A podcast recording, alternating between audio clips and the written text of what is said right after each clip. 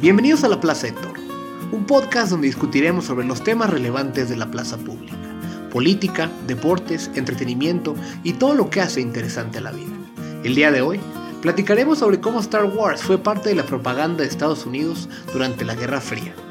Mi nombre es Miguel Toro, acompáñenme a abrir las puertas de la plaza.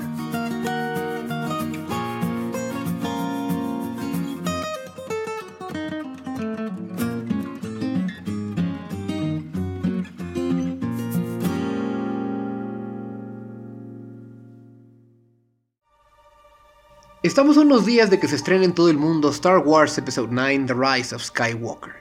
En teoría, esta es la última película conectada al universo original de Star Wars, que comenzó George Lucas hace más de 40 años. Muy probablemente hará carretadas de dinero en la taquilla global, ya que existen millones de fans de la serie en todo el planeta que mueren por ver el desenlace de la historia. Y es que Star Wars fue exitosísima desde el principio. A New Hope es la segunda película más taquillera de la historia si ajustamos los ingresos de taquilla por inflación, quedando solo detrás de lo que el viento se llevó de 1939. Las razones por las cuales Star Wars es tan popular son muy variadas, y si a ustedes les gusta esta serie, seguro tendrán su propia opinión de por qué es así. Sin embargo, en este episodio quiero tocar un tema asociado a Star Wars, Hollywood en general y el soft power de los Estados Unidos durante la Guerra Fría. La enorme máquina propagandística que fueron las películas de los norteamericanos y cómo una película como Star Wars está inmersa en esa lógica.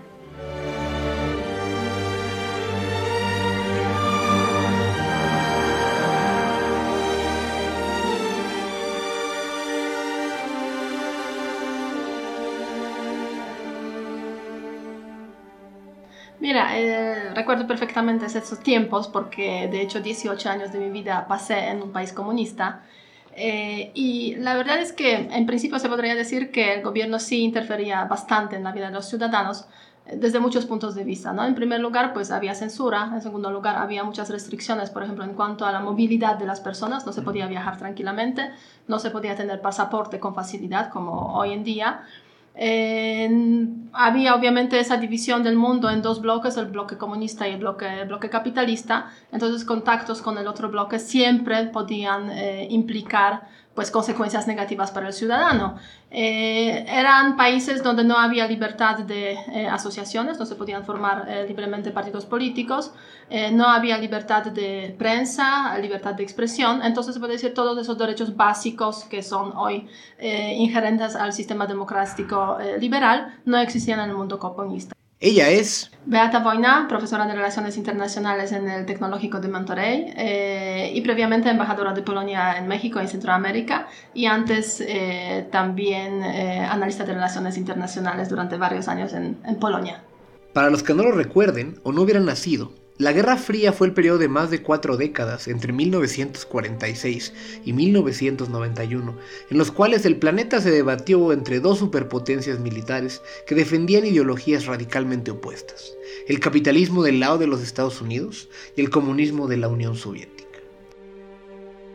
Esta época se caracterizó por una gran tensión entre las dos naciones que buscaron a partir de diversos medios expandir su ideología a más países a través de medidas económicas, intervenciones militares, propaganda y donde siempre existía el riesgo que los pequeños conflictos regionales donde se veían inmersas las dos potencias pudieran escalar y desencadenar una guerra nuclear que acabara con buena parte del planeta. Es la época de la carrera aeroespacial, de la guerra de Vietnam, del apoyo a dictadores africanos y golpes de Estado en Centroamérica, el reloj del juicio final y una fortísima competencia entre el estilo de vida capitalista y el estilo de vida comunista. La mayoría de los que escuchan este podcast asumo que viven del lado occidental del mundo y entenderán cómo es la vida capitalista. Para hablar más de cómo era crecer en el mundo comunista, Beata Boina nuevamente.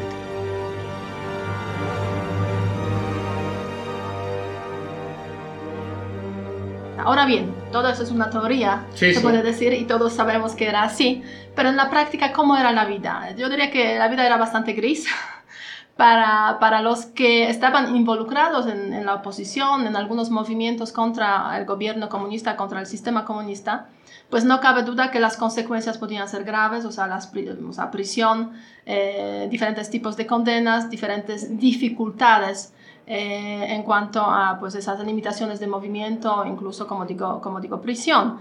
En los años, sobre todo antes de la muerte de Stalin, que yo no recuerdo esos tiempos, pero no, no, sí, eso fue mucho antes históricamente hablando, o sea, antes de la muerte de Stalin, pues la verdad es que hubo también ejecuciones eh, de las personas que estaban en la oposición.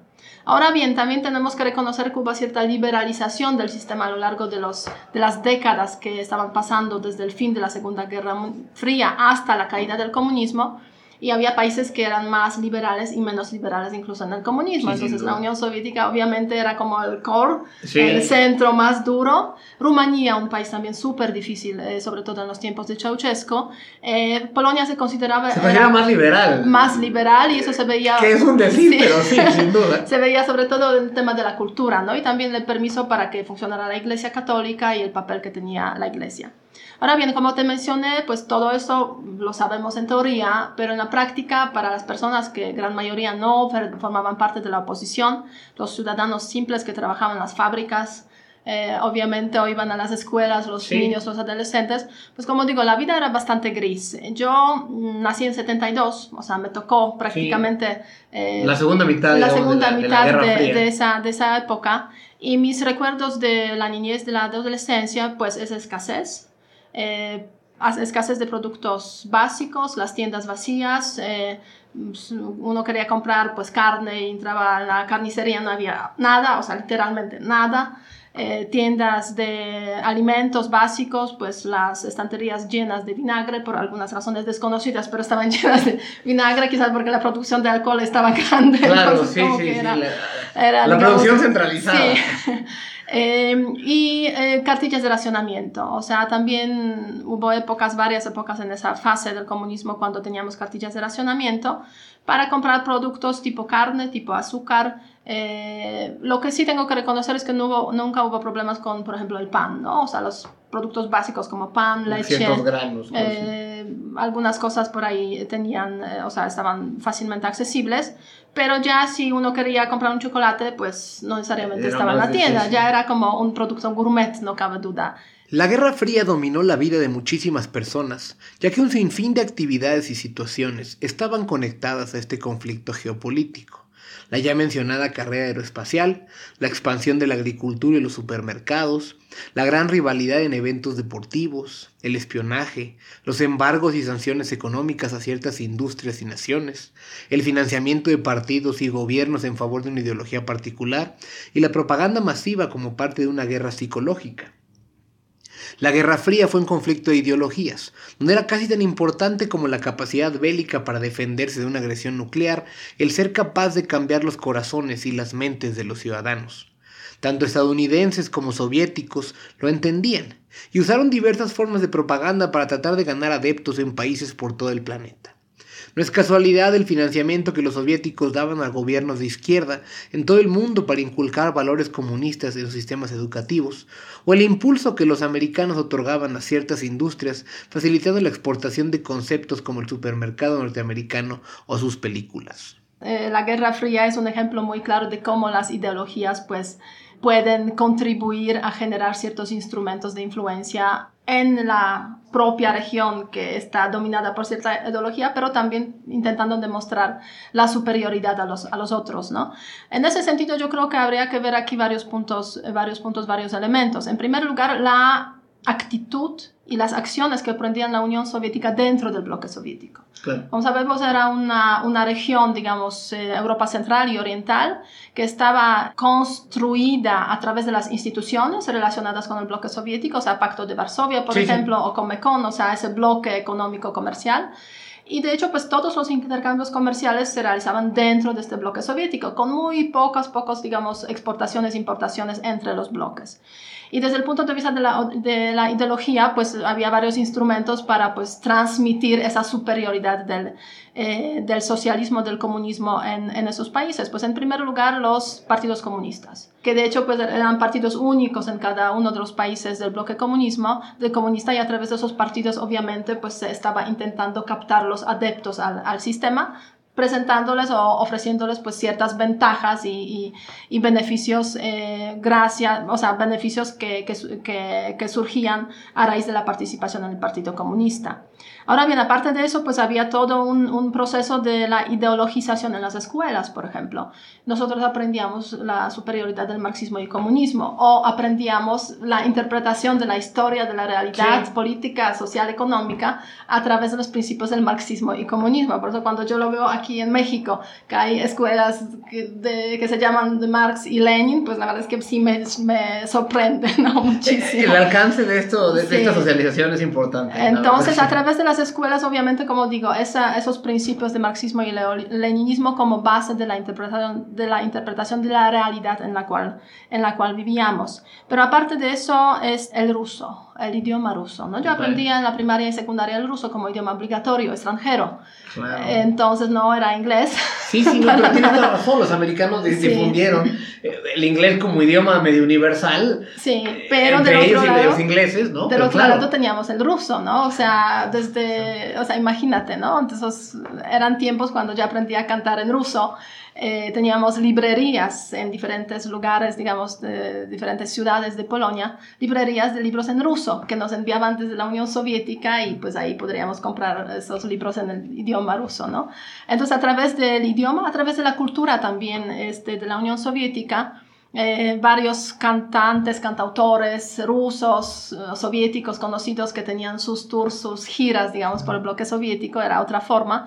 Películas, obviamente, también tomando en cuenta esa ideología del comunismo, eh, o sea, Marx, Lenin y los principios básicos en ese sentido, pues también se estaba intentando combatir otras formas de pensamiento, ¿no? Esa, la, la, censura en ese sentido yo creo que era muy, muy importante, o sea, un instrumento, un, una herramienta importante pero es para tener como ese dominio eh, de las almas, de los espíritus y, y, para, para, generar una sociedad pues eh, adepta a los principios del comunismo. Eh, aún así, como digo, había diferencias entre los países, había países más, más libres en ese sentido y, por ejemplo, la Iglesia Católica jugaba un papel bastante importante como una forma de pues, ver el mundo desde otra, otra perspectiva.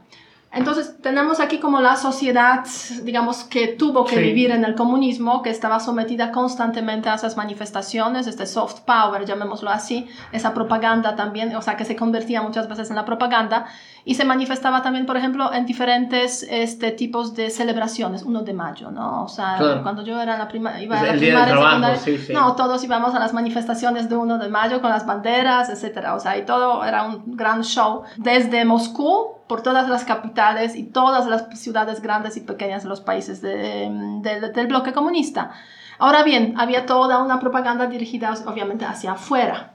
El problema fundamental que yo veo en ese contexto es el siguiente. Los soviéticos y el bloque soviético no pudo demostrar el bienestar. Mientras que del otro lado del capitalismo, pues no se puede negar que el bienestar era innegable, ¿no? O sea, sobre todo si vemos, por ejemplo, Europa Occidental. Europa Occidental que estaba como justo en, la, frontera, en la división. Entonces también optó por un modelo de desarrollo que pues tenía que demostrar que el capitalismo pues tiene sus beneficios sociales, ¿no? En ese sentido, pues todo el sistema de bienes de, del estado de bienestar que se generó en varios países de Europa Occidental, pues la verdad es que era, era envidiable, ¿no? En ese sentido, yo creo que esta propaganda soviética tenía esos pies cortos en ese sentido de que era difícil demostrar bienestar, lo que sí podían hacer es obviamente o, eh, o funcionar eh, de alguna forma como oposición al capitalismo, a los Estados Unidos. Y es así como esa guerra fría se estaba desarrollando pues en otras regiones del mundo, ¿no? O sea, tenemos en cuenta África, pero América Latina también, donde pues la lucha era ideológica y no cabe duda que los Estados Unidos pues tuvieron un papel negativo en muchos aspectos, digamos, de intervencionismo en América Latina y eso ayudaba a la Unión Soviética pues a hacer como una especie de contrapeso. En, en, ese tema, mencionabas un poco cómo el gobierno soviético buscaba a través de la educación y otros medios ir construyendo una ideología comunista o marxista-leninista en eh, la población de todos estos países. Y hablaste también de la censura. Y la otra parte que quería preguntarte es, considerando este tema de censura, ¿qué tanto llegaba las ideas de fuera, digamos? Cuando digo de fuera es de los, de, los americanos y los ingleses y los, ¿no? O sea, de los típicos capitalistas hacia un país como Polonia o a la gente común que vivía en Polonia o en cualquiera de los países del objetivo. Realmente llegaba esa, esa, esa información o esa, esa misma propaganda precisamente porque tenía pies más largos que la, de, que la del bloque soviético. Polonia se dice era un país bastante liberal en cuanto a, digamos, a, esta época comunista, aún así llegaba bastante poco, ¿no? Había varios canales, más, digamos, abiertos y más cerrados, ¿no? Desde el punto de vista, si hablamos de esos más cerrados, pues existía algo que se llamaba eh, Radio Europa Libre. Era un radio financiado por los Estados Unidos eh, que de hecho desde Londres pues transmitía informaciones que normalmente no aparecían en los medios de comunicación del comunismo. Ahora bien, eh, los tiempos de comunismo son tiempos difíciles desde el punto de vista tecnológico, o sea, no es como hoy donde uno pues tiene acceso a la información en cualquier punto, se puede decir, de, eh, del planeta teníamos una televisión pública con dos canales, o sea, literalmente dos canales. Televisión soviética. Eh, donde a veces pues transmitían pues algunos seriales de los que venían desde los Estados Unidos. Yo me acuerdo de unos cuantos por ahí, Dinastía, por ejemplo, era muy famoso, pero ya en los años 80, algunas películas, pero ya más, yo diría más que nada históricas que, reflejando la realidad de, de los Estados Unidos. O sea, sí la censura existía aunque sí llegaban pues algunas películas, este, la música, a través de los programas de música, por ahí había unas cuantas estaciones de radio también bastante controladas, eh, y libros, o sea, las traducciones de libros quizás en ese sentido pues es lo que más, más abundaba y lo que más se podría, podía en este, a lo que más se podía tener, tener acceso. Pero la verdad es que el mundo detrás de la cortina de acero era un mundo desconocido para gran, gran mayoría de las personas, de los ciudadanos, simplemente porque no podían viajar, ¿no? O sea, tener un pasaporte, viajar, pues eh, era un tema bastante difícil. Hubo cierta emigración económica, política, pero la verdad es que los que emigraban ya se quedaban en el extranjero, ya se quedaban afuera y de vez en cuando enviaban, sabes, los paquetes con cosas bonitas del occidente que sí contrastaban bastante con lo que pues podíamos, a, lo que podíamos tener acceso en, en Polonia, en general en los países comunistas. Uno de los brazos propagandísticos más poderosos que ha tenido el gobierno estadounidense es la industria del cine de Hollywood. Su rápido crecimiento durante el siglo XX le permitió convertirse en el jugador dominante de este mercado global. Es así que para 1950 el 72% de todas las películas exhibidas en 115 países eran hechas en Hollywood. En particular, las películas de ciencia ficción constantemente hacían referencia al enemigo o a los invasores, comúnmente mostrados como alienígenas disfrazados de humanos que buscaban acabar con el estilo de vida norteamericano. La saga original de Star Wars está inmersa en este periodo, su lógica y sus formas. Es imposible no ver los paralelismos entre el Imperio Galáctico y la Unión Soviética desde la óptica estadounidense. O la idea que los americanos eran los buenos que negociaban los conflictos, pero que siempre podrían recurrir a la fuerza como los Jedi. Al volver de la pausa, platicaré con Diego Ángeles y Concepción Moreno sobre esta relación entre la historia de Star Wars y la Guerra Fría. Estás escuchando La Plaza de Toro no le cambies.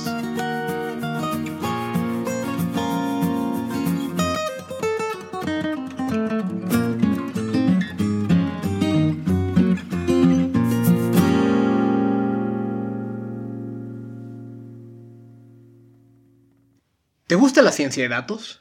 ¿Te llaman la atención los problemas de la sociedad? El TEC de Monterrey tiene la carrera para ti.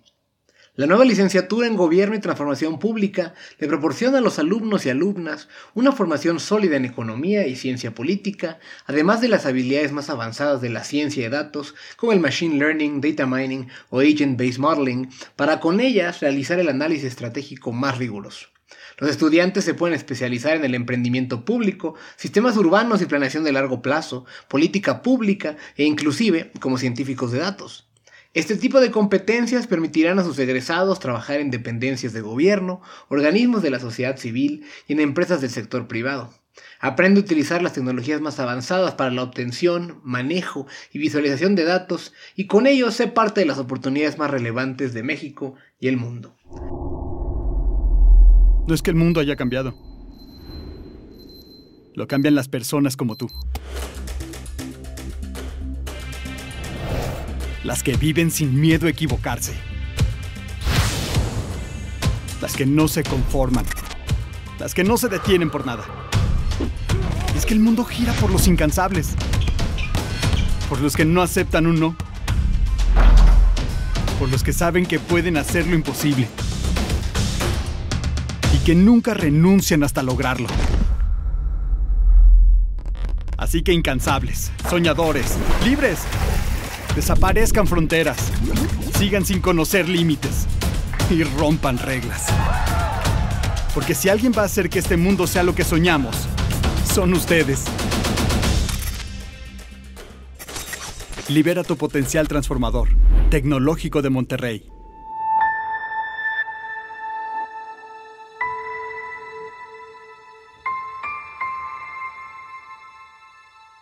Para platicar más a fondo de cómo se relaciona Star Wars con la Guerra Fría, tengo el gusto de contar con Diego Ángeles y Concepción Moreno en el episodio de hoy.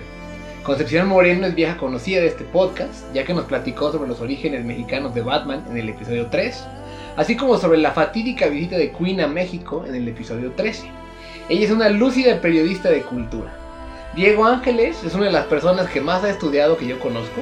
Él es politólogo, internacionalista y médico. Y precisamente su tesis de licenciatura de Relaciones Internacionales en el ITAM analizó el tema que discutimos hoy. Queridos amigos, bienvenidos a la Plaza de Toro, qué gusto tenerlos. Hola Miguel.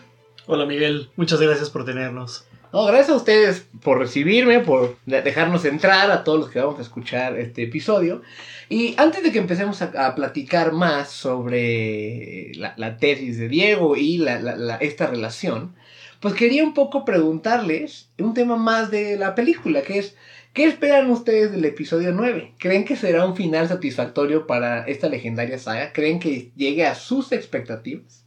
Pues mira, yo honestamente creo que no habrá manera de satisfacer al público.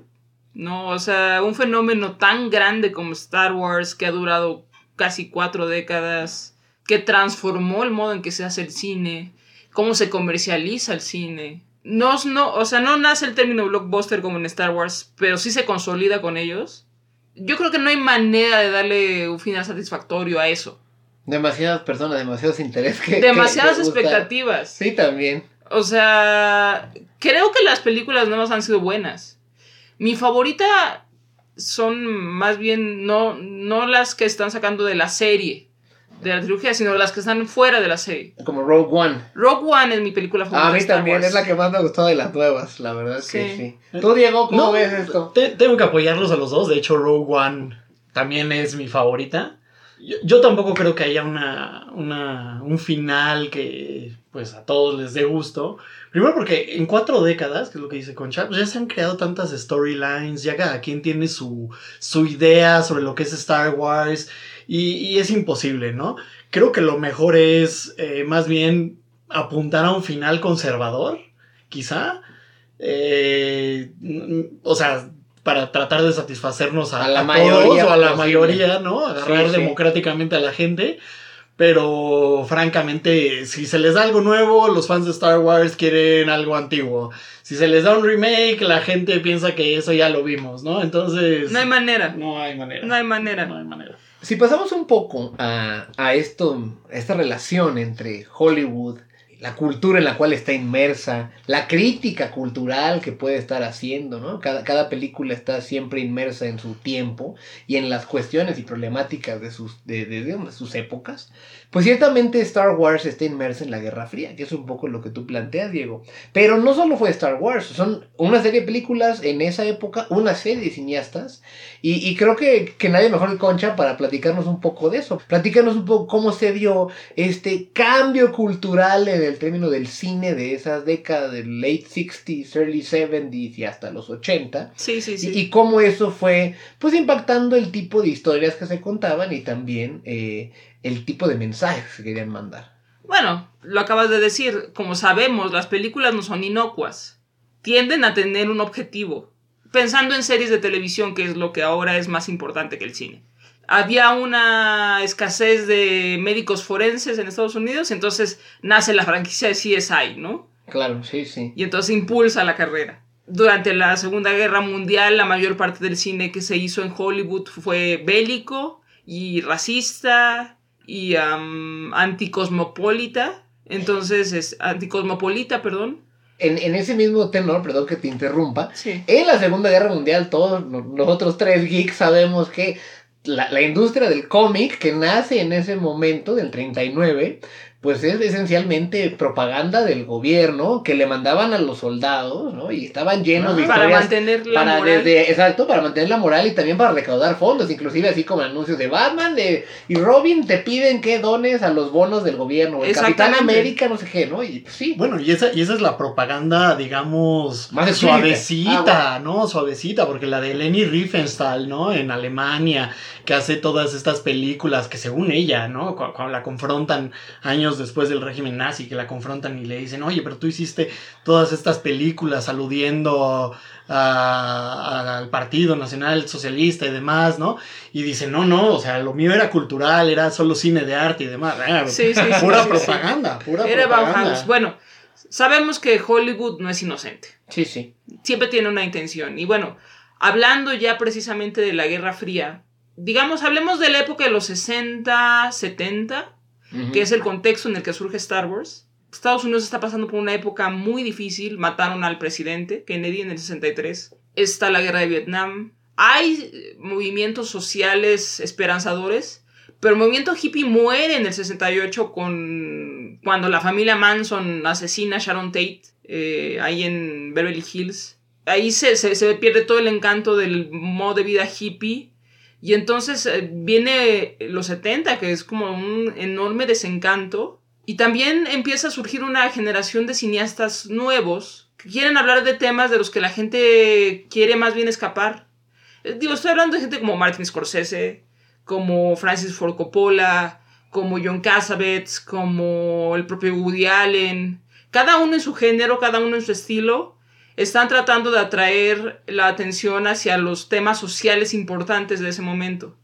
De manera simultánea hay una gran necesidad de evasión.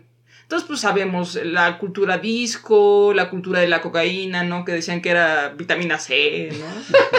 No, está muy bien.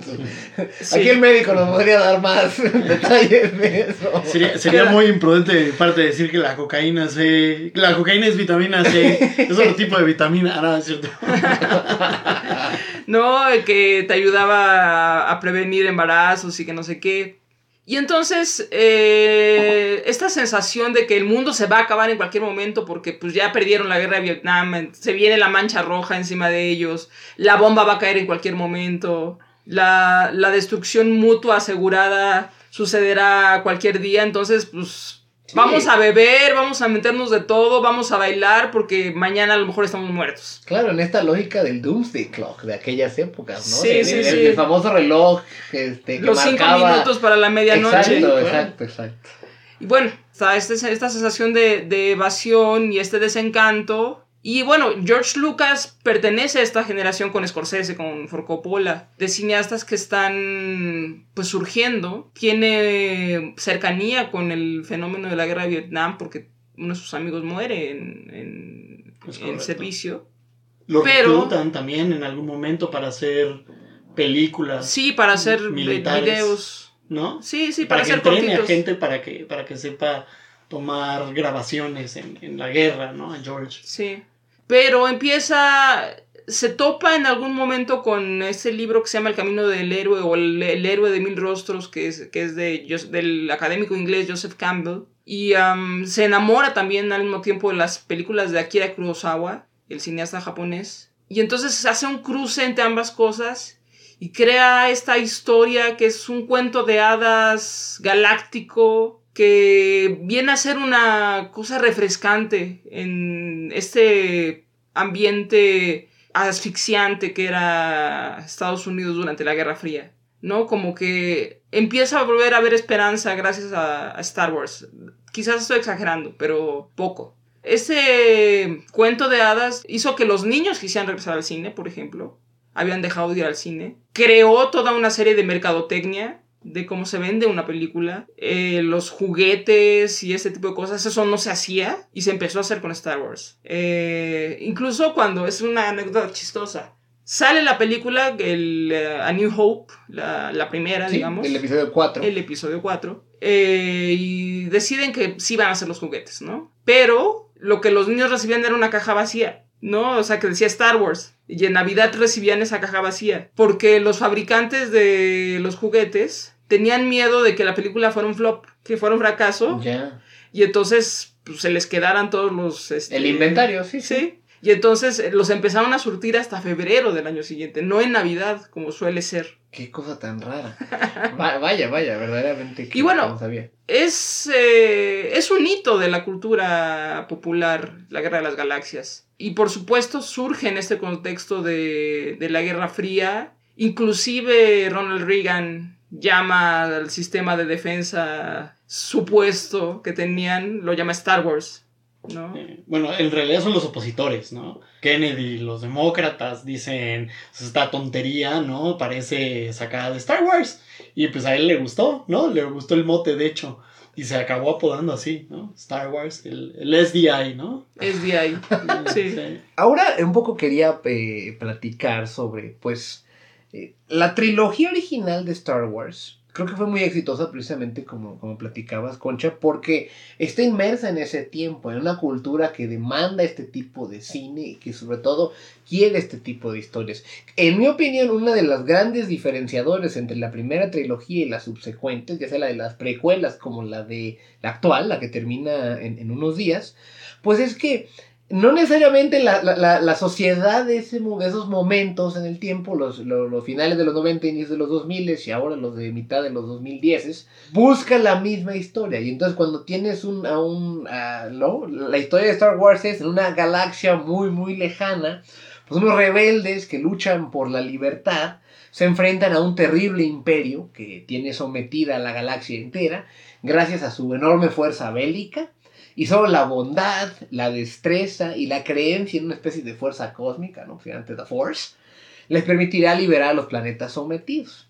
Y esta es una historia de ciencia ficción que describe mundos distópicos que nos advierten de los peligros del autoritarismo. Es una batalla clara entre el bien y el mal, entre el imperio totalitario y, y robándome un término de los americanos, los freedom fighters, ¿no? Que son un poco como Sí, sí, como sí. los Jedi, y que ciertamente resuena con esta idea de, de la Guerra Fría que, que- mencionabas, y no tanto con, con ese tema. Pero entonces quería un poco preguntarles, pues, dado que estamos planteando esto, que, que nos describieran un poco más a detalle estos paralelismos. Eh, mira, Toro, pues, pues como tú mencionas, esta historia, ¿no? Eh, encaja perfectamente esta pieza que es Star Wars, encaja perfectamente en el rompecabezas que es la Guerra Fría, ¿no? En este mundo eh, bipolar que en términos de poder que describirían en relaciones internacionales, ¿no? Pues tienes un bloque eh, soviético, comunista, y en el otro el lado capitalista y democrático. Uno es muy ateo y el otro tiene estas tendencias espirituales, ¿no? Eh, al menos es más espiritualista.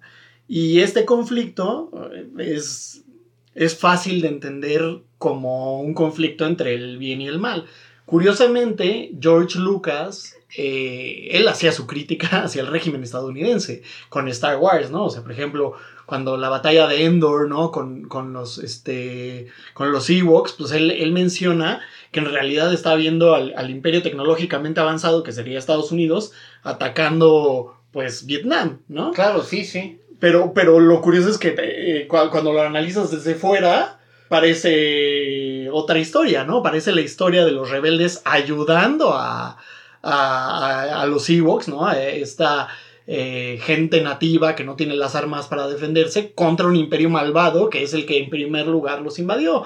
Que parece más bien la historia contada desde el punto de vista estadounidense sobre el imperialismo eh, soviético. Claro, y que es esa narrativa que intentaron vender los gringos durante buena parte de la segunda mitad del siglo XX, donde se metían a, a Centroamérica, a- en África, en el Medio Oriente, en esta pugna de poder con los soviéticos y que pues eran ellos como que los, los que ayudaban a, a- a evitar que este imperio rojo tomara control de los pobres pueblerinos de, de tal Claro, o cual lugar. ¿no? Claro, e- evitar el, el dominio, ¿no?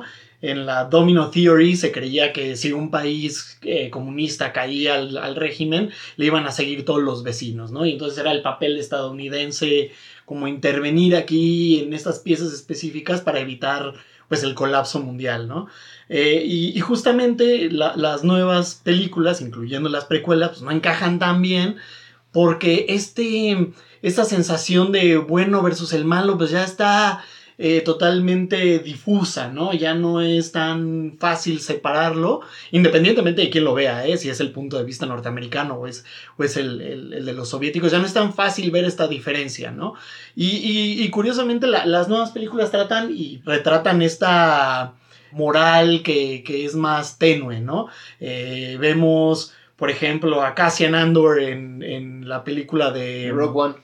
En Rogue One, donde pues es un espía rebelde y se ve asesinando gente, ¿no? Y esto pues nunca lo verías en las, en las películas originales, ¿no? Nunca verías eh, a un personaje con esta moral, moral, dicotómica, ¿no? Sí, sí. De, de, hecho, de los personajes más dicotómicos, yo me atrevería a decir, es Darth Vader, porque al final acaba regresándose al lado al lado bueno al lado bueno no e incluso Han Solo que en algún momento osa disparar primero por su, su, su creador sí. lo pone como el que dispara después porque él él, él este, no puede ser malo de entrada, no puede matar como primera opción. Pero ¿no? todos sabemos que disparó primero Han Solo. todos lo sabemos. Y de hecho por eso es tan importante, porque le da una, una modalidad distinta al personaje. Lo hace más ambiguo moralmente. ¿No? Y lo que George Lucas retrata, y pienso yo eh, fantásticamente bien en, en, en, esta Guerra Fría, es, pues no sé, los líderes malvados, ¿no? Lo, eh, Stalin es un tipo autoritario que persigue la espiritualidad, que conquista, que este, busca... Que es, sanguinario, que es... Este, claro. Que busca consolidar su imperio a, a, con cualquier, digamos, medio posible. Sí, sí, sí, que encarcela familiares, ¿no? Que mata a gente que publica eh, cosas malas al respecto de, de, la Unión Soviética, ¿no?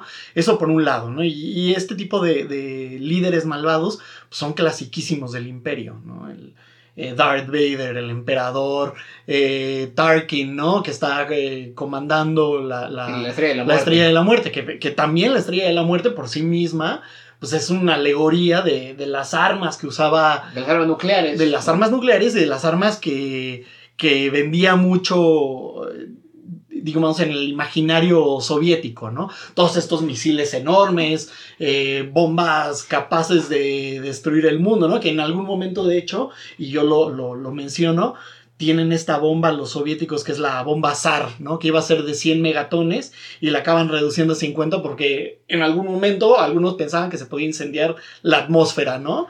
Y estas, eh, estas armas, pues si te fijas en, en, Star Wars, son las que tiene el imperio, ¿no? No la claro, que tienen sí. los rebeldes, no la que tienen estos freedom fighters, ¿no? Sí, no.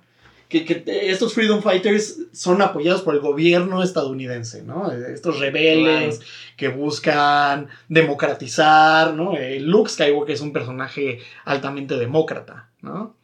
Que, que, que, lo irónico ahí es porque ciertamente la narrativa que es la narrativa de la Guerra Fría, pero lo irónico es que en Star Wars los, los buenos son, son ciertamente más débiles que el imperio en el sentido, no solo en número de soldados y de, y de armas bélicas, eh, no, tienen a, no tienen otro imperio bueno que los esté ayudando. Que esa es un poco la, la, la, disyuntiva, porque los americanos, en mi opinión, se parecen mucho más a Han Solo. O sea, de hecho, la, el gobierno estadounidense en la Guerra Fría era más como una especie de bounty hunter, tipo Han Solo donde, pues sí, realmente era como que el bueno, pero como describían ustedes, si sí era capaz de disparar primero también.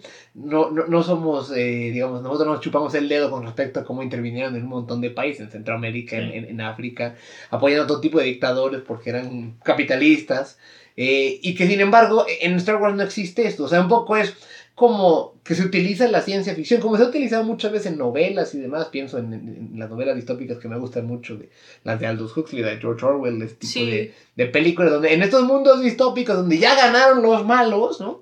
Y entonces más bien es mostrarte como a futuro el por qué tenemos que evitar que lleguen esos malos. Sí. Entonces, eso nos justifica a nosotros que somos los buenos de hacer tales o cuales cosas, de es meternos una... en Nicaragua y cosas del estilo, ¿no? Es una necesidad narrativa. Así es. O sea, para completar el ciclo dramático, digamos, el camino del héroe de Joseph Campbell, es necesario que el héroe esté solo y en desventaja frente al malo. Claro. Y entonces vaya creciendo, vaya increciendo su, su trayectoria dramática hasta que llegue a vencer o incluso a convertir en aliado al mal.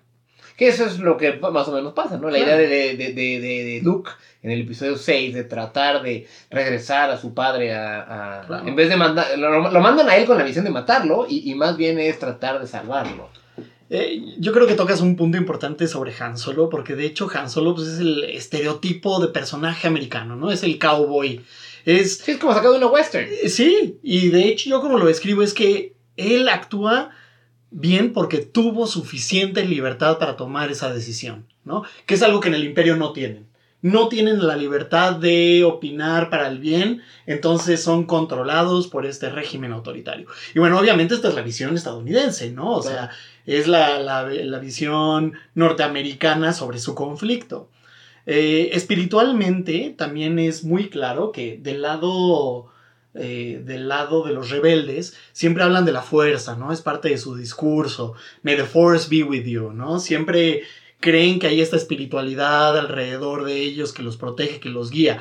Y si te fijas, en cambio, en, la- en las películas originales, del lado del imperio, de hecho solo hay dos personajes que hablan de la fuerza, ¿no? Y todos los demás lo desacreditan, todo lo demás, y es muy claro, ¿no? En la primera, en, en la primera película, en la cuarta, pues, pero bueno, cuando están en esta escena, la primera vez que, Que sale Darth Vader. que Dar- bueno, que Darth Vader ahoga a uno de sus capitanes, que pasa mucho, much- muchas veces dentro de las películas, que también es muy referente a Stalin matando a su propio gabinete, ¿no? Y a la gente que lo rodea, ¿no? Pero cuando lo ahorca y le dice que, que es una religión antigua y que eso no sirve para nada, y pues es claramente parte de un discurso soviético, ¿no? Donde pues estaban prohibidísimas las prácticas Religioso. religiosas. Y hay una persecu- persecución religiosa dentro de, de la Unión Soviética, ¿no?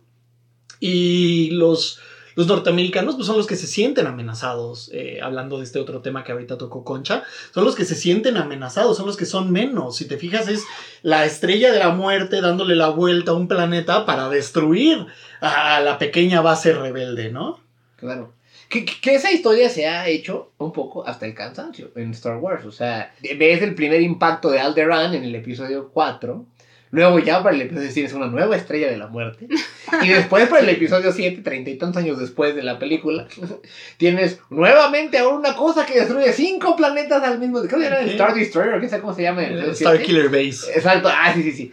Este, y- pero es el mismo concepto. Es este, es este miedo a que el arma bélica de los malos nos destruya.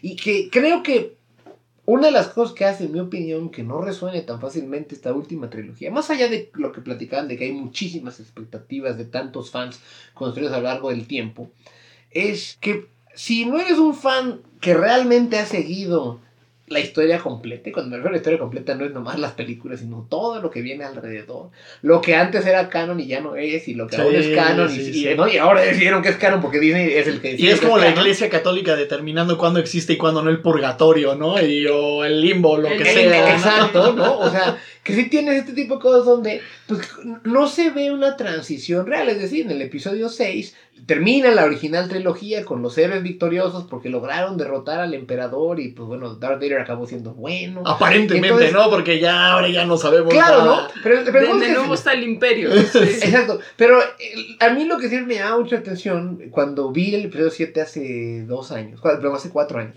es que aunque pasa un chorro de tiempo y ya cuando empiezas a ver la continuidad más extendida, no hay, una, no, hay un, no hay un cierre a la historia. Es decir, ganan los buenos y se supone que el imperio habría quedado eliminado y que lo- el paso siguiente es que, bueno, pues van desarticulando los últimos grupos de poder del imperio Claro. y aunque pasa mucho tiempo, parece como que nunca se consolida la democracia. que lo irónico de eso, y ese es el punto que quería llegar, es que eso se parece muchísimo más a las intervenciones de los americanos a nivel geopolítica en un montón de lugares. Es decir, los americanos entraban con su fuerza bélica, lograban vencer a tales o cuales gobiernos no alineados con el- la visión americana o norteamericana, y después no se consolidaba la democracia. Claro. Es decir, ese es Irak, eso es Centroamérica un poco. Sí, ese es, y, de, varios- y de hecho salen grupos, ¿no? Adversos. Claro, ese es Liberia, o sea, esos son Sí. un montón de lugares así en África donde los americanos llegaban, quitaban a alguien y cuando ya dejó de haber el apoyo,